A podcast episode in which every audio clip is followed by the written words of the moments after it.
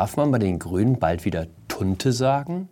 Spartipps der Genossen, wie man mit der SPD trotz steigender Energiepreise gut über den Winter kommt und dritte Runde für Friedrich Merz, den Retter der Union. Hallo und herzlich willkommen zu einer neuen Folge von 9 Minuten Netto. Mein Name ist Jan Fleischhauer, ich bin Kolumnist beim Fokus und wir schauen ja gemeinsam auf die Lage in Deutschland. Die Grüne Jugend, die Jugendorganisation der Grünen, hat eine neue Bundessprecherin. Sie ist 20 Jahre alt und heißt Sarah Lee Heinrich. Am Wochenende wurde sie mit großer Mehrheit gewählt.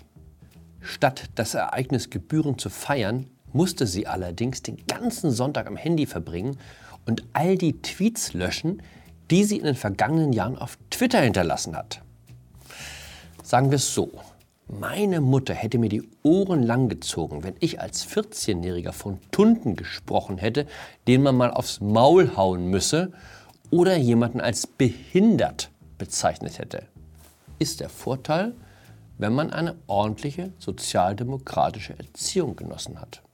Die Unterstützer von Frau Heinrich entschuldigen ihre Tweets jetzt mit ihrer Jugend. Einverstanden. Aber sollte man da nicht noch einmal über das Herzensanliegen der Grünen nachdenken, das Wahlalter auf 16 Jahre zu senken.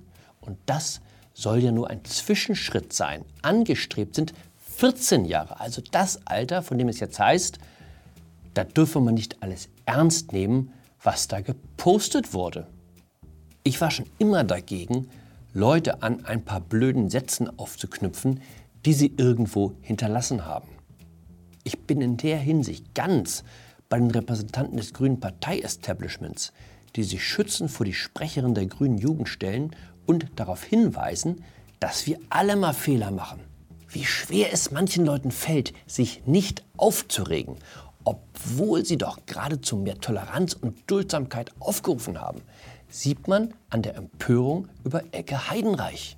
Frau Heidenreich saß am Dienstag bei Markus Lanz und kommentierte die Tweets der Sprecherin der Grünen Jugend mit den Worten, Sarah die Heinrich gehöre halt zu einer Generation, die unfähig sei, mit Worten umzugehen, weil sie nicht mehr lese.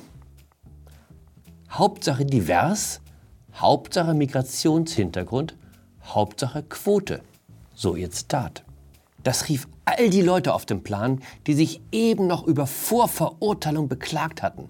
Das sei rassistisch, sexistisch, ignorant, außerdem Empathie und respektlos. 4% Inflation im September, das hat es zuletzt vor 30 Jahren gegeben. Vor allem Benzin, Gas und Öl werden immer teurer. Aufschlag beim Gas 42% seit Januar und das ist erst der Anfang. Wenn die Energiewende zuschlägt, wird der Liter Super locker 2,50 Euro kosten. Ich bin gespannt, was dann die Leute sagen, die eben noch bei Umfragen angegeben haben, sie hielten den Klimawandel für das wichtigste politische Thema überhaupt. Keine Krise ohne Menschen, die dankenswerterweise mit guten Ratschlägen zur Stelle sind. Das ist Katharina Barley. Bis 2019 Bundesjustizministerin, dann Spitzenkandidatin der SPD im Europawahlkampf, also dem Wahlkampf, der die SPD auf den schlechtesten jemals bei einer bundesweiten Wahl gemessenen Wert fallen ließ und nun unsere Europaabgeordnete in Brüssel. Was empfiehlt Frau Barley allen, die sich vor steigenden Heizkosten fürchten? Einfach nicht heizen. Die günstigste Kilowattstunde ist immer noch die, die man nicht verbraucht. Auch die Redaktion des WDR hat sich Gedanken gemacht, wie die Deutschen durch den Winter kommen. Tipp Nummer 1. Niemals hungrig einkaufen gehen. Man kauft dann mehr und viel Unnötiges. Wer kennt das nicht? Leere Einkaufswagen, leerer Magen und ehe man es sich versieht, hat man die Karre bis oben hin beladen. Auch gut Tipp Nummer zwei. Machen Sie sich einen Einkaufszettel und halten Sie sich strikt daran. Ist oftmals für alle gedacht, die der kleine Hunger packt, während sie durch die Gänge streifen. Was uns wieder zu Tipp Nummer 1 bringt. Also, erstmal ein Big Mac reinschieben, dann doppelte Pommes extra groß und dann klappt's auch mit dem Einkauf. Dass sich vor allem Sozialdemokraten mit Einkaufstipps hervortun, ist eine schöne Tradition.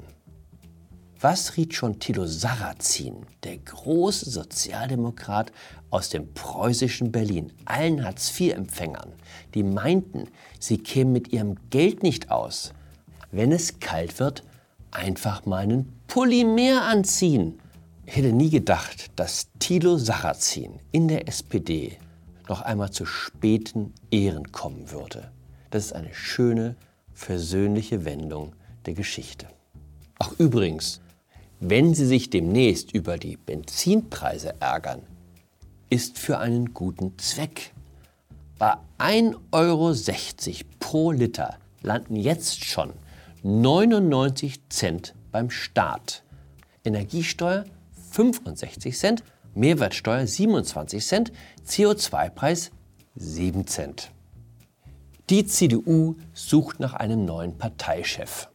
Formal betrachtet steht immer noch Armin Laschet der Partei vor.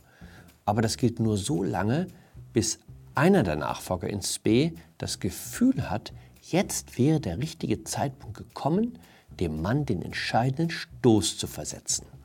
Ist so eine Mischung aus Ich bin ein Star, holt mich heraus und Big Brother, die Spezialausgabe Überleben im Adenauerhaus. Ich habe einen klaren Favoriten für die Laschet-Nachfolge, wird jetzt den einen oder anderen überraschen, der ein treuer Zuschauer dieser Sendung ist und weiß, wie ich über den Mann geurteilt habe, den ich als die einzige Hoffnung sehe, die zwischen der CDU und dem Abgrund steht. Eitel, arrogant, selbstverliebt. Und trotzdem ist Friedrich Merz der Einzige, dem ich es zutraue, die CDU aus dem Loch zu holen. Die vordringliche Aufgabe des neuen Parteichefs ist es, die Fliehkräfte im eigenen Lager zu stoppen. Dazu braucht es Erfahrung, aber auch Härte und Entschlossenheit. Ich höre schon die vernichtenden Urteile, sollte es wirklich März werden. CDU auf dem Weg ins Gestern, Rückfall in die 90er. Aber erstens wählt kein Journalist, den ich kenne, CDU. Und wenn es darauf ankommt, fallen sie in den Medienhäusern ohnehin über den Unionskandidaten her. Wenn es einen Kandidaten der Mitte gab, dann war es Armin Laschet. Was hat es ihm genützt? Nichts. Am Ende war er doch wieder der Tropf, über den alle Witze rissen, wie sie wollten. Wer soll es denn sonst machen, wenn nicht Merz? Der wohlerzogene Herr Röttgen, der immer so spricht, dass man denkt, klar, er und die Annalena, das wäre schon ein tolles Team gewesen. Oder Gesundheitsminister Jens Spahn, der nicht einmal sein eigenes Ministerium im Griff hat, der erst vergangene Woche erklären musste, dass man sich beim RKI bei der Zahl der Geimpften sorry, sorry um 3,5 Millionen Menschen verrechnet habe? Ich glaube nicht dran. Apropos sozialdemokratische Lebenshilfe. Die Welt vermeldet. Cannabis. Jetzt ist auch Lauterbach für die Legalisierung unter einer Bedingung. Äh, was könnte die Bedingung sein? Ich schätze, Maske tragen beim Kiffen. In dem Sinne, bleiben Sie nachsichtig, bleiben Sie clean, bleiben Sie mir gewogen. Ihr Jan Fleischhauer.